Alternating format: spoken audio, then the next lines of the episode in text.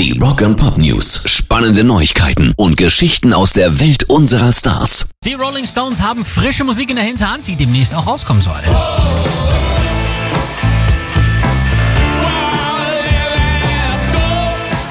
Das hat Ronnie Wood am Wochenende verraten und zwar mit sehr blumigen Worten.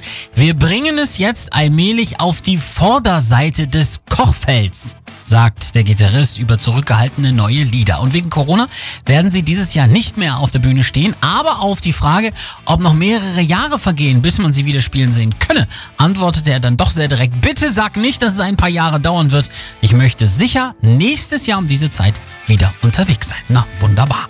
Rock'n'Pop News. Slipknot und Stone Sour Frontmann Corey Taylor wäre beinahe als Sänger bei Anthrax gelandet. If you cry 2000ern suchten die Jungs einen neuen Sänger. Man spielte sogar eine Akustikshow zusammen in einem New Yorker Club, saß danach rum und scherzte, Mensch, wie wär's, wenn du einfach für immer unser Frontmann wirst? Alle lachten und plötzlich wurde man ernst und sagte, "Oh, könnte eigentlich cool sein. Wurde dann aber nix, weil das Slipknot-Label sein Veto eingelegt hat und meinte, nix da Anthrax, du bleibst bei uns.